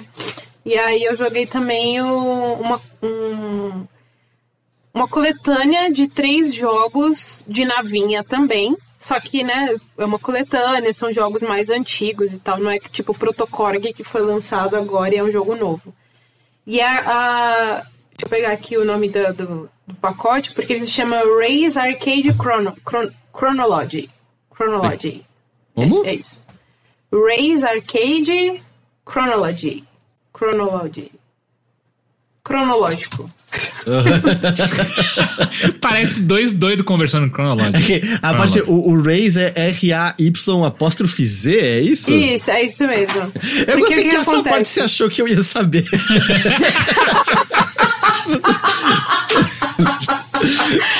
É, mas, mas é, Aí você no cronológico, é tipo, ah, mas Raze deve ser simples e eu não tava achando em nenhum lugar. É tipo, apóstrofe Z, eu nunca tinha visto É, na vida posso isso aqui. dizer, sim. Porque são três jogos que começam com Ray. É o Ray Force, que saiu em 94. Aí tem o Ray Storm, que é de 96, e o Ray Crisis, que é de 98, se eu não me engano. E é muito legal porque, tipo, eu joguei os três, assim, meio que em seguida. É um, é um jogo. Como eles são jogos de navinha, eles são muito curtos, né? Então, assim, se você quiser só zerar uma vez, você meio que faz numa, numa jogada só, se você quiser. Joga um, um, um de cada vez e você zera, sei lá, em umas três horas. E aí, uma hora pra cada jogo, mais ou menos. É. E é muito legal acompanhar a evolução desses jogos, porque você começa lá o- no, no Ray. Eu esqueci o nome do primeiro jogo. O Tigrão tentou te ajudar. É o Ray, Ray Force. Ray Force. Perfeito. No Ray Force, ele é bem 2D e tal. E aí, a partir do Ray Storm, ele já tem um, al- algumas coisas meio 3D. Tipo, a- você vê a sua nave meio que dando umas viradas assim. E aí, tipo, todo o cenário vai girando, né? Pra te dar aquela sensação do 3D, que é muito legal. E o, o Ray Crisis, ele já é totalmente em 3D e tal. Então é muito legal ver essa, essa evolução dos jogos. Mas eu tenho uma história muito curiosa, porque eu, nunca tinha jogado esses jogos antes, eu nu- nunca joguei a versão original deles, assim. Eles são jogos muito antigos da Taito, né, que é, enfim, uma, uma empresa hoje que pertence à Square Enix. É, mas enfim, eles fizeram- todos vários jogos de navinha aí que a galera deve conhecer, tipo Darius, né? É, aquele, aquele Bubble. Bubble. Puyo Puyo? Bubble Bubble? Alguma coisa assim. é, Não é Bubble Bubble? Bubble Bubble. É porque ele é- tem, tem uma versão Puyo Puyo, né? Dele. que é da SEGA. Ele? Bom, a gente tá falando dos dinossaurinhos que cospe bolha, né? E aí você dá o chutinho da bolha lá, né? exato. Exatamente isso. É que tem uma versão parecida que chama Puyo Puyo, só que é- acho que é da SEGA, se eu não me engano. Enfim, voltando pra Taito, Eles fizeram vários, vários jogos aí conhecidos da galera, e aí tem a, a, a, trilogia Race. E eles relançaram agora, acho que semana retrasada, se eu não me engano, saiu esse pacote que são os três jogos. Aí tem o primeiro, o primeirão lá que era o mais raro. E tem o segundo e o terceiro já remasterizados, né? Que eles já tinham sido lançados antes numa duologia remasterizada. É... Tem uma coisa que eu acho muito interessante em, em termos de jogabilidade, que é que ele tem uma. Os tiros eles funcionam em camada dupla. Você tem dois tipos de tiro nas naves. É uma que pega meio que tipo o que está na frente da nave mesmo, mas a, a, mira da nave ela pega coisas que estão lá no chão ou no uhum. mar ou enfim na superfície bem embaixo da nave assim. E aí você tem esse tiro secundário que Tigrão, pera, é, você tem esse tiro secundário que vai pegando as coisas que estão lá na superfície, lá embaixo. Então ele tem essa camada dupla de, de, de tiros e você tem que, tipo. É, como que eu posso colocar? Você tem que meio que ser muito rápido, porque assim, não adianta. Ele, o, os Rays, eles não são um tipo de jogo de navinha que se você ficar só no cantinho de boas, as coisas vão acontecer e você vai desviar de tudo e você vai conseguir se precaver e tudo mais. Ele é um jogo que não, ele te estimula a você ficar andando realmente pela, pela tela, né? Você ir de um lado para o outro, você ir para frente, para trás. Porque aí você. A, a, sua mira secundária, que é a que vai pegando as coisas que estão lá embaixo, na terra ou no mar, enfim, o que tiver abaixo da nave, é, elas, elas vão pegando, tipo, em área. Então não adianta você ficar só num lugar só, senão esse tiro secundário não vai servir para nada. E você vai acabar levando muito mais tiro, né? Porque os, as, os inimigos que estão no, no outro plano, eles vão continuar atirando em você. Então ele vai te estimulando a, tipo, não, você tem que ficar se movendo o tempo todo para você, tipo, pegar não só a galera que tá na sua frente, mas quem tá embaixo também. Isso é muito interessante e torna ele muito mais difícil. Mas a história que eu queria compartilhar é que eu, que eu tava falando antes, eu nunca joguei esses jogos antes, mas eu uhum. sempre tive curiosidade de jogar. E eu conheci esses jogos por conta do Zuntata. Não sei se vocês conhecem essa banda. Zunta? Não, eu nem sabia Não. que era uma banda. Zuntata, caralho. Zuntata é uma banda da Taito, né? Sabem SS, SST, o Sega Sound Team? Vocês conhecem uhum. essa? Então, Não. é meio que isso, só que era da Taito. E eles, enfim, é, eles eram uma banda mesmo da casa, eles faziam shows pelo Japão e tudo mais. Eles eram bem conhecidos por lá na época, né, 1900, meio de 1980 e tudo mais, comecinho de 1990 até. É, e eles tocam as músicas que eles comporam para os jogos. E eu conheci a trilogia Race por conta da banda, porque eu ouvi ah, primeiro. E foi isso que primeira... te deu interesse. Sim, eu ouvi ah. primeiro a trilha sonora, que é espetacular. A trilha é muito boa. Puta que pariu, que trilha foda. Principalmente a do, do Ray Force, que é o primeiro. E aí eu conheci os jogos por conta da banda, só que eu nunca tinha jogado. Se eu não me engano, até tem disponível para Android e iOS, né? Você pode comprar, são jogos é, que você compra e joga no, no, celular. Só que eu sempre achei muito caro no, no Play, no, no, na Play Store. Então eu nunca comprei. E aí agora saiu essa, essa, esse pacote com todos e o 2 e o 3 remasterizados ainda por cima. Que, e aí eu peguei dessa vez. E, e, como é que foi ouvir a música dentro do jogo? Assim, foi meio diferente? É, foi esquisito depois de ter ouvido tanto tempo fora, assim?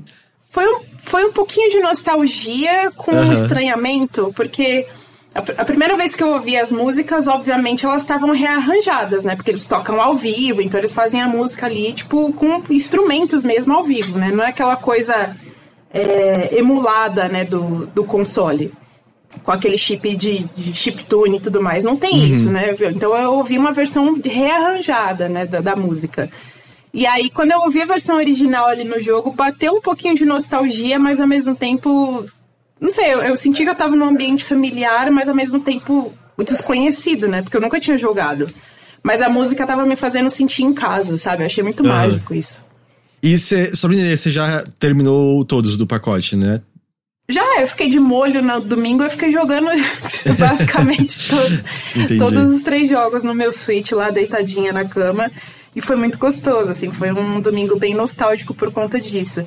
E foi muito legal, não só como eu comentei no começo, né, acompanhar a evolução desses três jogos, mas também ouvir essas músicas que eu primeiro conheci pela banda e eu nunca tinha jogado, e agora eu realmente estou jogando e ouvindo as, as versões originais das músicas, sabe? Eu achei muito, Uhum. é muito legal pra mim. E assim, eu sou muito fã de shmup, né? Eu gosto muito do, do gênero em si.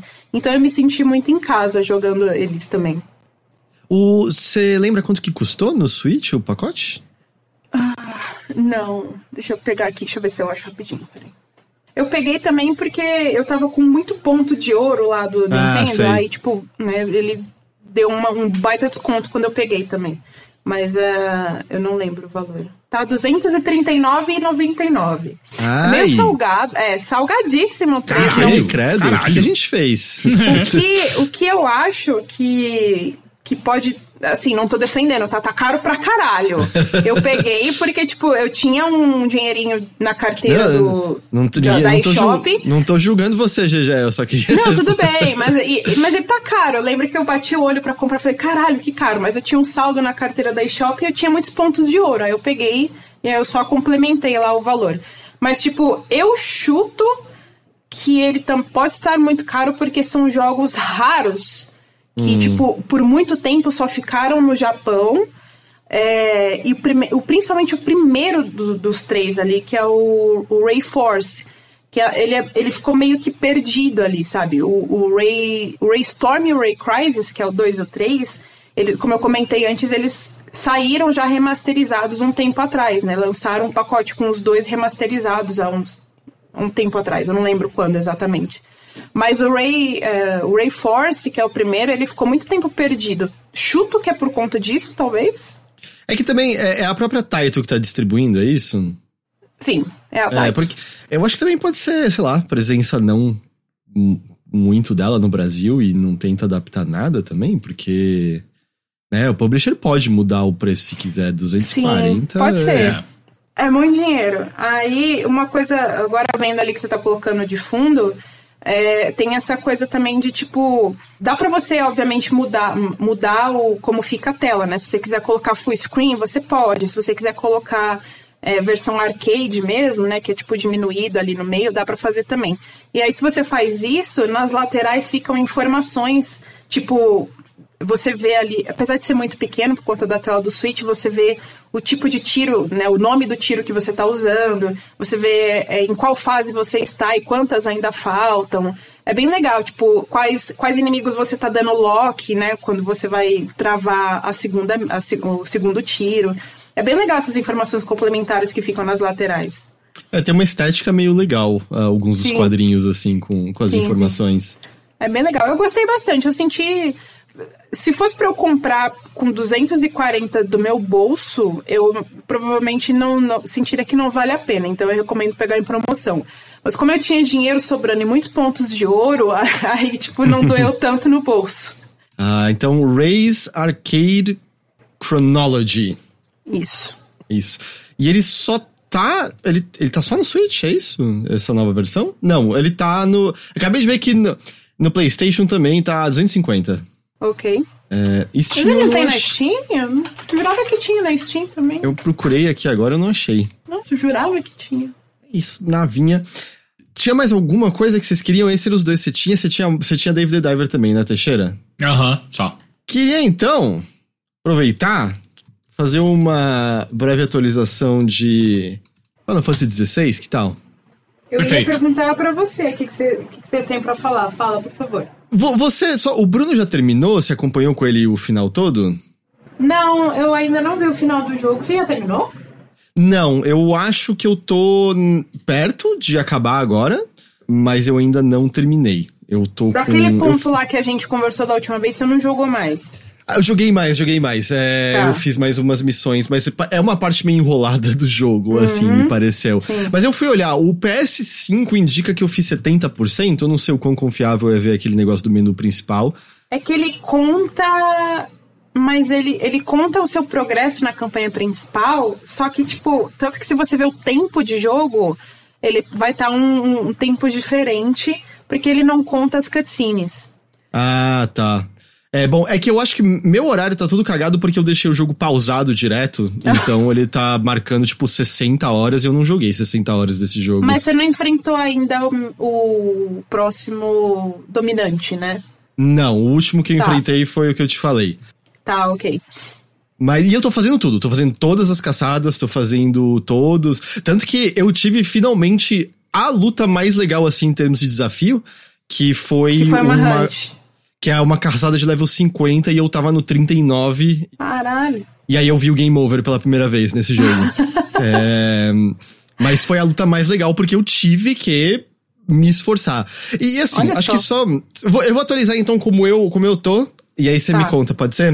Pode. Porque a última vez acho que nós, nós dois estávamos mornos, certo? Eu acho que era. Ah, não, mentira. É, era, não, nós dois estávamos mornos. O Teixeira que tinha desgostado já de cara tudo, não era isso? Não joguei mais. Eu acho que o combate fica mais interessante quando você libera poderes novos de icons. E é um jogo Sim. muito tranquilo no sentido de você pode experimentar qualquer coisa que você não gostou da habilidade que você comprou, pode pegar todos os pontos de volta e reinvestir em outras coisas. Sim, isso é muito legal. O que eu comecei a fazer foi meio brincar com todas as habilidades, sabe? De tempos em tempos eu mudo, porque como não é difícil, eu não ligo de só ter as habilidades melhores, então eu fiquei mudando pra brincar com, com o que tinha ali disponível. E, e, e fica mais interessante, assim, especialmente os inimigos com barra de postura, você consegue meio tranquilamente colocar eles num ciclo perpétuo de quebra de barra de postura, combando e usando as habilidades no tempo certo e. Você diz a postura é o stagger, né? O Stagger, é, é. Tá, ok. É, sabe, tipo, você consegue ele. ele você dá, tipo, um monte de dano quando ele tá caído, a barra volta e você já tem os especiais carregados pra quebrar a barra de postura de novo e tudo mais. Você consegue meio que prender os inimigos dessa maneira. Então o combate nunca se torna desafiador, mas pelo menos eu acho que você sente maior variedade no que você tá fazendo. E as lutas de icons. São muito legais. São mesmo? mu- Cara, cara, a, a luta contra. Eu achei que você pode falar. A luta contra o Titã foi o momento em que o É Azura's. Wrath que existe dentro de Final Fantasy XVI veio à tona. a Nossa, melhor sim. maneira que eu posso descrever essa luta é. Imagina se a Platinum tivesse dirigido a última cena dos Incríveis. Mas peraí, tem aquela, aquele momento logo no início do jogo que você tá controlando. A um- Fênix. A Fênix. Esse e é é, uma bosta. É uma bosta, é uma Não bosta. é assim. Não, eles cagaram ali. Não é assim. Não é assim. A luta é legal, a luta é divertida, a luta é. é- tipo, ela é praticamente uma cutscene que você controla, tá ligado? Ela não. Mesmo tendo barra de vida, os inimigos e coisas assim. Mas é divertido, tipo, não é um bagulho só repetitivo, scriptado. Às É vezes. repetitivo, sim. É, Eu É. achei repetitivo. Porque a minha principal reclamação dessa luta do Titã em específico é que, ok, ela é épica para um caralho. Mas eu achei ela longa demais. É, eu acho que é- é um- esse jogo ele tem esse, esse pecado, ele sempre alonga um pouquinho mais do que ele precisa boa parte das lutas, seja em tempo de vida que demora pra cair a vida dos inimigos, ou tipo uma fase adicional na luta que é meio, ah, é, é meio que a mesma coisa. E essas lutas de icons, elas têm um- uma coisa assim que, vamos supor, você não tem nenhuma indicação disso, e aí você pode soltar um especialzão pra tirar muita vida, e aí você vê que a vida do chefe não tá caindo, porque na verdade você tirou a vida suficiente pra ativar uma nova cutscene e aí a luta continuar. E ele não deixa você tirar vida além daquilo. É... Mas, de novo, não é um jogo desafiador, então não é particularmente doloroso isso. Mas eu, nossa, eu me diverti demais na luta do Titã e a trilha sonora dessa É parte. foda. É Nossa. muito foda. É que assim, ela- ele tem aquela coisa de tipo. É tão absurdo que você só gargalha. Né? Uhum. Tem, tem, tem, tem uma parte dessa luta que, o que ela é épica, muito épica, no, no real sentido da palavra, assim. Só que ela, ela também, ao mesmo tempo, é muito absurda. Que nem, é o Azura's Wrath, que nem você comentou. E aí teve uma parte que eu, eu só gargalhei. Não é possível, sabe? Eu, eu posso estar tendo muito o meu momento. Nossa, eu tô sentindo muitas vibes Boss Baby disso, diz a, diz a única pessoa, ah, diz a pessoa que só viu Boss Baby. Essa luta do Titã eu senti uma vibe muito forte da luta contra o Freeza. E a outra luta sim. é uma mistura tipo de Majin Buu com, com o céu, tá ligado? É 100% Dragon Ball. É 100% Dragon Ball. Tipo, tem um pedaço da outra luta que é 100% Gohan com o fantasma do Goku nas costas lutando contra o Kamehameha com o céu, tá ligado? É, é, Nossa, e, sim. e assim, eu estava lá para isso, tá ligado? É tipo, quando. Ok. Porque, porque eu acho que essa é uma coisa. Eu amo a intro desse jogo, o primeiro capítulo, quando ele parece que é um jogo sobre intriga política, e ainda posteriormente, quando parece que ele vai fazer um comentário sobre escravidão. Uhum. Ele não tem nada a falar sobre isso, tá? Não É nada, na, esquece. tipo, Ele joga no lixo. É Final Fantasy, é sobre matar um monstrão que vai destruir o mundo, tá ligado? é Sim, meio é isso é no bem, fim das é, contas, é. é. Ah, então, assim, quando eu aceitei que, beleza, não tem aquilo, e eu achei que eles estavam fazendo bem no começo do jogo, eu acho que isso é o pior, eu achei o capítulo de intro bom. Mas, assim, quando eu aceitei que não ia ser isso, e é Final Fantasy da sua maneira mais fantasiosa e possível, eu abracei e eu comecei a me divertir pra caramba, porque a Ok. história a história é boa? Não. Mas eu acho que os personagens são. Eu gosto do Clive. E é muito engraçado porque todo o material promocional ele parecia o emo boy mais uma vez. E ele talvez seja o protagonista de coração mais quente que Final Fantasy já teve até hoje, talvez. Porra, até Quando onde eu fui tá. não era, hein? Caralho. Quando, quando você chegar numa certa parte, a gente conversa sobre o Clive de novo. Mas assim, eu acho que eu gosto. O Cid, né? O que, que falar do Cid, né? O que, que eu vou falar do Cid? Seria top. Eu acho, infelizmente, que, por exemplo, mano, a Jill é desperdiçada. Nossa, 100%. E assim, é, é numa escala, tipo, não vou dar spoilers, mas assim, você acha que as coisas vão melhorar em termos de, olha só como a gente está desenvolvendo essa personagem. E não. E, e esse é só muito triste. É muito estranho, porque tem uma luta que é. É é- ela fala, "Oh, isso aqui é, é sobre mim. Isso aqui eu preciso resolver uma coisa do meu passado. É o momento dela. E eu achei que era meio quase o momento de início da personagem. Agora eu desenvolveria mais ela. E aí acontece isso e é como se ela fosse apagada. Tipo, ela, ela ainda às vezes tá lutando do seu lado, mas como personagem ela desaparece completamente, assim, desaparece. Mas eu, eu ainda, sabe, eu, eu gosto de passar tempo com os personagens, eu gosto dos diálogos entre, entre eles, eu gosto de coisas que acontecem nesse mundo. Acho que algumas missões secundárias são um pouquinho mais enroladas do que eu gostaria pra, pra né, Sim. pra ir lá pra frente, mas eu, eu acho que quanto mais tem passado o jogo e eu tenho, acho que, aceitado ele mais nos termos dele, assim, de. Ah, é isso aqui que você que cê é. Eu acho que eu tenho gostado mais das coisas que eu gostava e me importado menos com as coisas que me incomodavam, mas com a questão de. Eu acho que é um jogo bom. Eu não acho que é um jogo incrível, eu não acho que é um jogo fudido, eu não acho, sabe?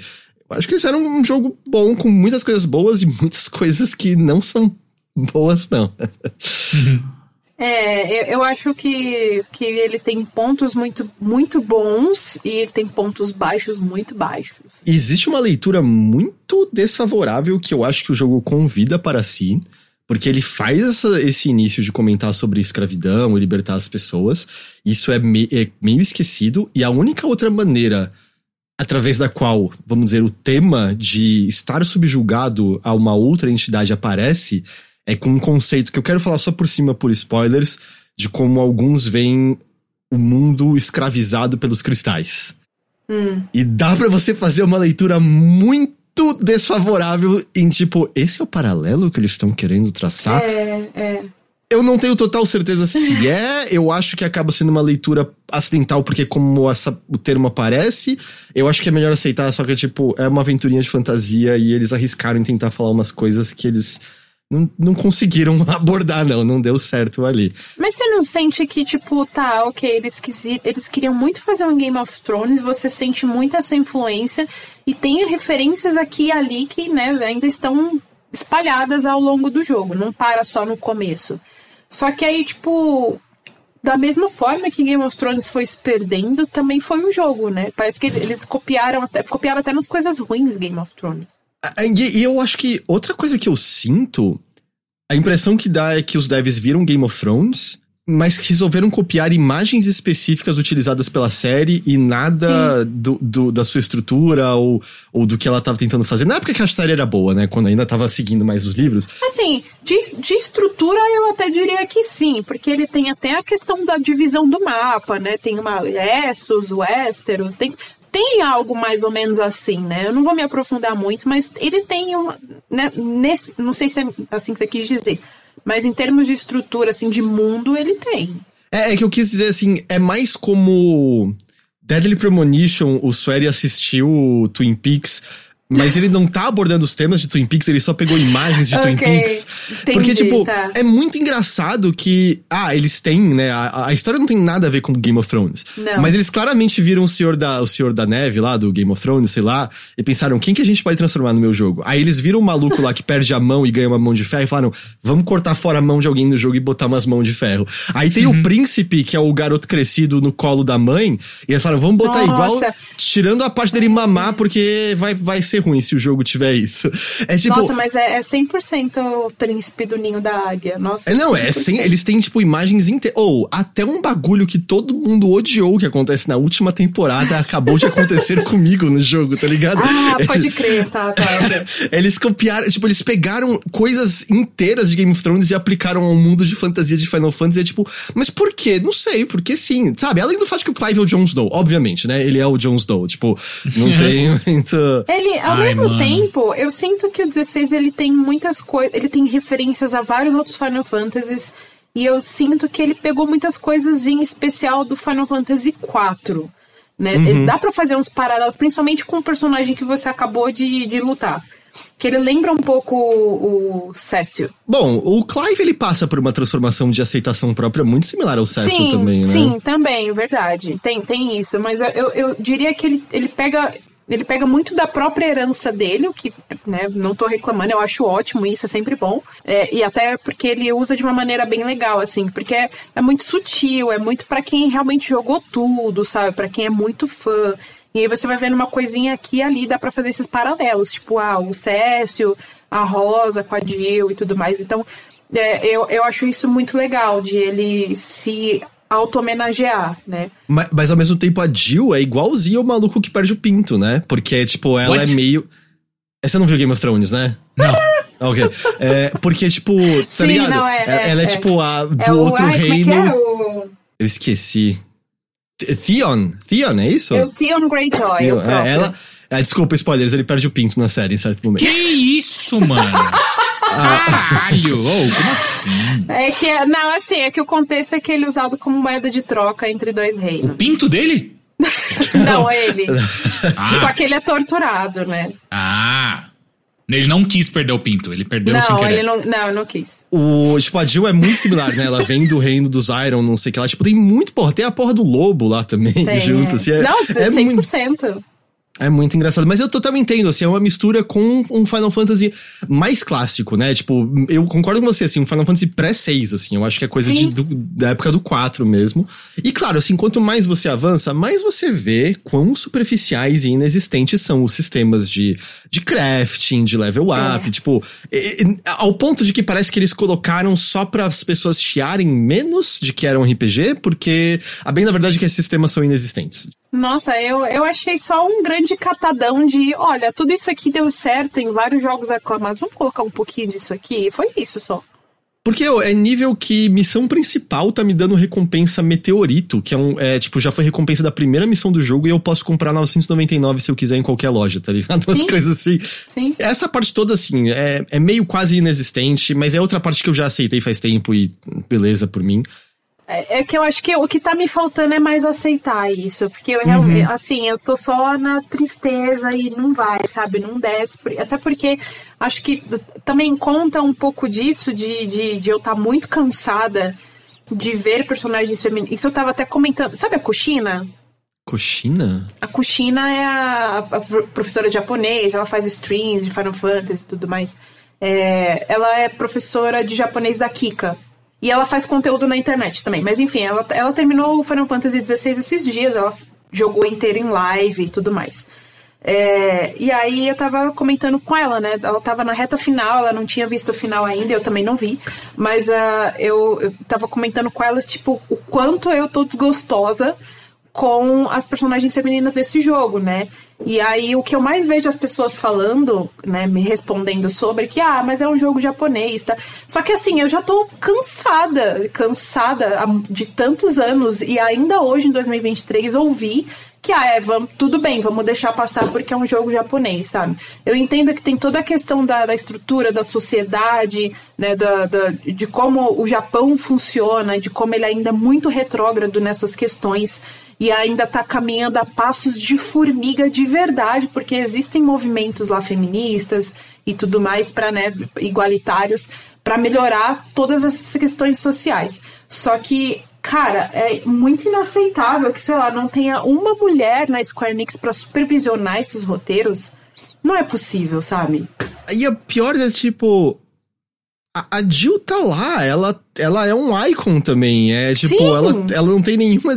Porque por, eu, a gente conversou, né? O momento lá de, de dela enfrentar um negócio dela. Eu, nossa, eu sinto que seria mil vezes mais interessante se a gente pudesse controlar ela naquele nossa, momento. Nossa, sim. Eu também queria muito controlar ela. E, tipo, não é algo que as pessoas podem virar e falar. Eu até comentei isso com você, né? Tipo, ah, mas não daria para você colocar ela como personagem jogável porque ia mudar muito a jogabilidade. O Joshua, no começo, você controla ele na demo. Ué, essa luta, a luta depois do Titã, por exemplo, tam Exato, também tem uns bagulho bem coisa. diferente ali. Porra. Sabe, não tem. Ah. Eu, é até uma coisa que eu fiquei pensando assim: existe uma outra realidade na qual esse jogo, em vez de controlar só o Clive, tem um narrador que salta entre os diferentes reinos e a gente controla diferentes icons uh, e vê muito do que tá acontecendo na história desse continente. Isso seria 100% Game of Thrones. Aí sim a gente seria, a gente veria algo 100% os livros de Game of Thrones, né? Porque os livros é, é, escritos pelo pelo Martin, ele, sempre, ele sempre conta de diferentes pontos de vista. Então, o primeiro capítulo é, sei lá, um exemplo, a área. O segundo é do ponto de vista do, do Jon Snow. Aí uhum. o terceiro capítulo é ponto de vista da Cersei. E aí ele vai, sabe, brincando com esses pontos de vista para você ver o que, está acontecendo em cada reino e como cada um tá enxergando toda a situação. Se, se eles realmente aplicassem isso em, em Final Fantasy XVI, eu acho que seria fantástico. Porque não só a gente ia mudar um pouco a jogabilidade, deixar. Tudo bem, a jogabilidade do Clive é legal. Quanto mais poderes de icons você ganha, mais diversificado e mais versátil vai ficando. Porque você mesmo vai montando o que, que você quer ali. Né? Você monta as habilidades ali, coloca do jeito que você quer e joga do seu jeito. Só que eu acho que seria muito mais interessante você, sei lá, em algum momento é, controlar a Jill e aí ver as coisas pela perspectiva dela e, sabe, ver quais são as habilidades dela e tudo mais. Ou sei lá, em algum momento você controla até o Torgal. Eu queria muito controlar o Torgal em algum momento. Sim. eu não tenho nenhuma ilusão. Eu sei que seria muito difícil fazer isso, né? Óbvio que seria um monte de desafios adicionais você fazer mais personagens jogáveis. Eu só sinto que às vezes parece que é mais interessante a história do continente do que a da jornada do Clive, necessariamente.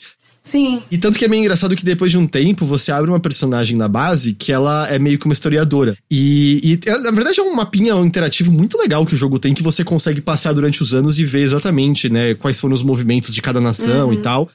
Sim. Mas tem certas horas que é meio um objetivo principal você conversar com ela, ela falar, deixa eu te contar tudo o que aconteceu nas regiões que você não estava presente enquanto isso aconteceu. Sim. Aí ela te dá uma lição de história. Sabe, quando você tava lutando contra esse chefe, essa nação invadiu essa, isso aqui aconteceu aqui, isso aqui aconteceu aqui. E aí, tipo, o jogo meio que te dá de novo com um novo contexto. ah, tá, mas eu não testemunhei nada disso, não teve nenhuma cutscene me mostrando nada disso. É como se não fosse um jogo, né? Tipo, é como se não fosse possível você jogar essas partes. É bizarro, é. tipo, é. é você é só fica sabendo o que aconteceu. Então, mas é desconhecer a própria mídia, não é? Tipo, cara, Sim. você tem chances de você mostrar outros lados da história com colocando o controle na mão do jogador e aí você escolhe, tipo, não, eu só vou te dar uma lição de história. Tipo, que esquisita. Né? Cara, e é, é, um, é um erro que eles estão trazendo de novo do Final Fantasy XV. Que o 15 era exatamente isso. Você sabia que estava acontecendo uma guerra que o país do protagonista foi destruído, foi invadido, destruído, o pessoal foi rendido e tudo mais. Só que você não vê isso acontecendo, você escuta. Você, você recebe uma ligação, é literalmente, você recebe uma ligação do celular e o cara tá falando, putz, cara, vaza daí, porque ó, já era, tá todo mundo rendido, o Império chegou aqui e fudeu tudo. Vai o mais longe que você conseguir. E é isso. E se você jogou essa atualização, não tinha nem o pedacinho de CG lá para te mostrar o, o rei morrendo, lembra disso? Eles atualizaram para é. botar a animação dentro do jogo para é, isso. É, sim, é. Nossa, nem me lembro. Eu joguei quando saiu o jogo, então não tinha nada do que tem na Royal Edition. É, não, Final Fantasy XV é um jogo muito louco, que eu, eu também joguei no lançamento e eu terminei com os olhos marejados. E aí você me perguntar, Heitor, mas qual é a história do Final Fantasy XV? Não sei, não entendi absolutamente nada. nada. Por que, que você tá com os olhos é marejados? Não sei, cara. Pegou, pegou aqui o, os bros aqui. Desculpa, não posso Sim. fazer nada quanto a isso. Mas é isso, sabe? Eu fico. Voltando ao 16, eu tô assim. A, a, eu não estou não sei nem se eu tô morna, mas eu ainda estou desgostando muito, sabe, de muitas coisas. Ele tem seus pontos legais, óbvio. Não tô falando que é um completo lixo. Mas eu acho que ele. Nossa, as personagens femininas são tão boas, elas são tão desperdiçadas e isso me dói na alma, sabe? E eu não terminei, acho também, porque é um jogo que eu, tipo, aproveito quando eu tô jogando, mas ele rapidamente me dá uma certa canseirinha, porque ele, é, ele tem problemas de ritmo, sabe? Quando você Tem, termina tem. as lutas Nossa, principais sim. de Icons, é muito tempo em que nada acontece. O momento que você está agora, eu acho que é a maior barrigada que tem, assim. Que eu, que eu senti que, tipo, puta, isso aqui, caralho, sabe? Não acaba essa parte. Eu só quero ir pro próximo Icon, sabe? Até porque você tá, tipo, reta final já. E pelo que me falaram, ele também vai abrir um milhão de missões secundárias pertinho do final. Vai. Ah, E eu vou sabe fazer o que é mais todas. triste? Mas sabe o que é mais triste? Tem missões. Eu vou, vou dar esse. Não, não sei o quanto é um spoiler, mas ele tem missões dos seus companheiros, né? Tipo a Jill, tem do Thor, tem tudo mais, que meio que fecham o arco deles. Ah, isso é legal, né?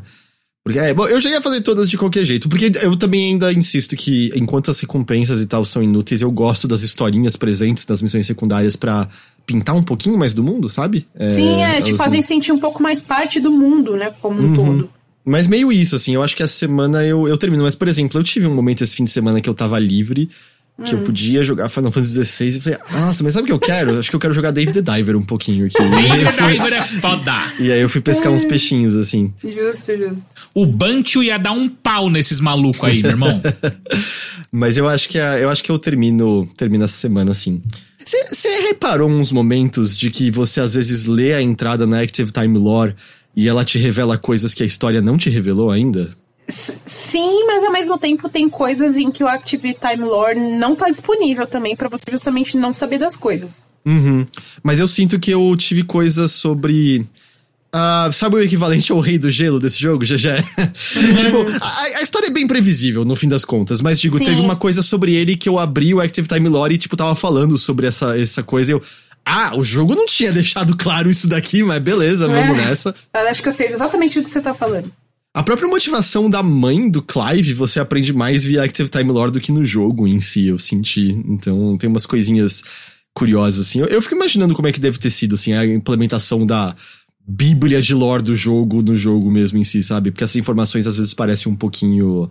Às vezes um pouquinho soltas, fragmentadas ali. Ah, mas é isso, acho que semana que vem eu, eu trago talvez uns pensamentos finais do final e talvez você também, já Sim, com certeza. Na semana que vem a gente dá umas, uma conclusão aí. Mas isso foi mais um pouquinho de Final Fantasy XVI. E, gente, já tá vindo mais um monte de coisa aí. Pikmin tá logo aí, Baldur's Gate Exo agora. Primal, velho. É que só, é que só promessa, sexta? É dia, é É. dia 14. Porra, todo mundo Sabe- online jogando junto, é isso? mais- Todo mundo no online e ninguém jogando junto, porque a gente nunca joga junto. Sabe o que mais tá vindo aí? Alan Wake 2. É, Alan Wake 2. O Baldur's Gate foi trazido pro comecinho de agosto agora, o de PC. Então, tá, tá logo aí. Tô, tô animado. Mas eu acho que é isso por hoje, né? É isso. É isso, não Sim, é mesmo? É isso. É isso. Gente, todos que nos acompanharam por mais esta edição aqui do Mothership, muito obrigado pela companhia de vocês. Eu reitero só mais uma vez, para AMD rolando, várias promoções da Amazon, use o link filiado do Overloader, faz muita diferença pra gente. Esse estrinha que entra sempre, não custa mais nada pra você. Ah, o Álvaro perguntou, Overloaders, vocês fariam um druid em wild shape de urso gigante? Desde que eu soube, você pode transar com ursos, não é? No Baldur's Gate 3, então eu, acho que eu preciso... sabendo disso. Aí aparentemente, assim, saiu essa notícia e teve algumas milhares de vendas novas instantâneas no jogo. É, e eu acho que eu só posso transar com um urso se eu me transformar num urso, né? Não. Então. Tem que se não, transformar no urso, né? Não, Pelo que eu sei é não. assim. Não precisa, gente. Ok. O que eu sei é assim, eu lembro quando saiu o Early Access do Baldur's Gate 3 e a Larian um post shaming de brincadeira, as pessoas dizendo, gente, a gente deu todas as opções de raças fantásticas e tudo que vocês podem é 80% das pessoas criaram um homem branco normal no jogo, tá ligado?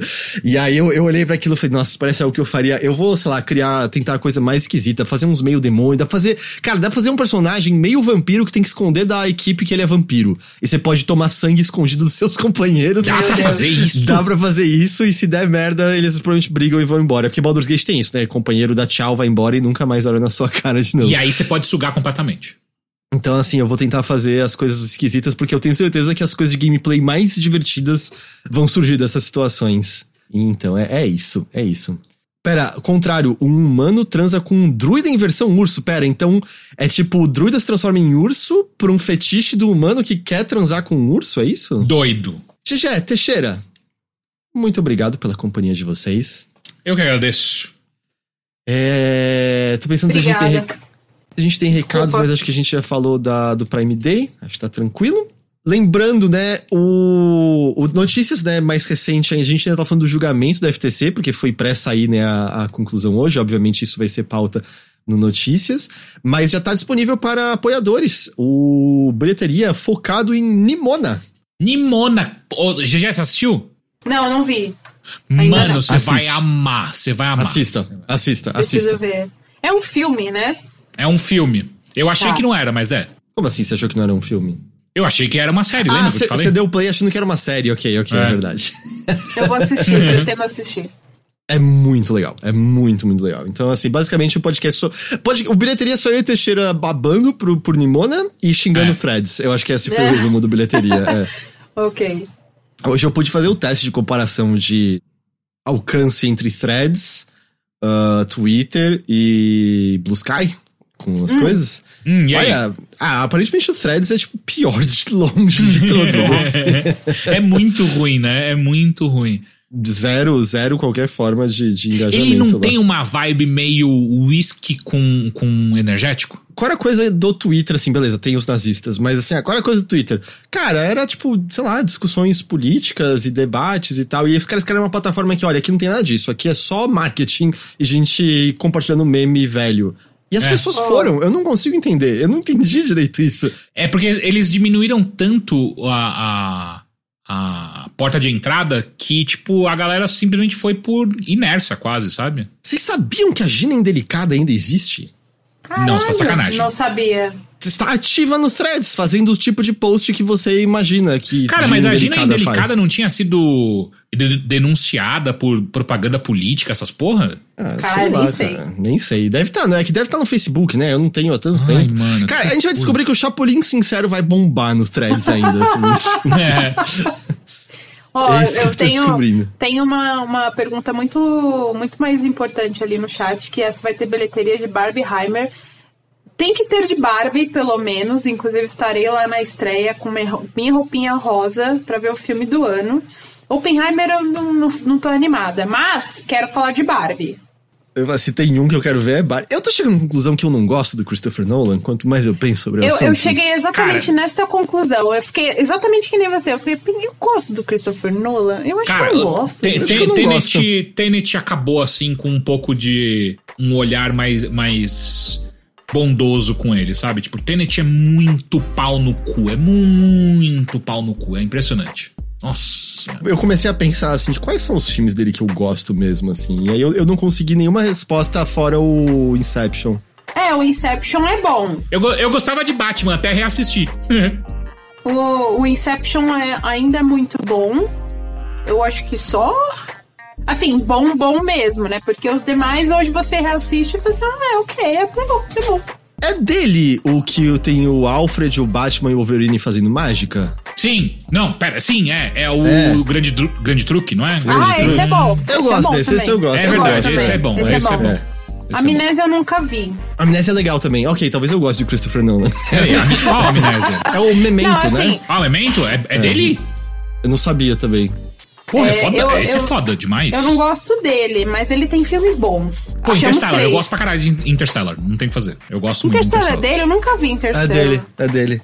Na, na verdade, tem uma parte de filme bom dele, essa é real. Mas ele, mas, ele, mas ele é muito bosta quando ele erra. Quando ele erra, ele erra pra caralho.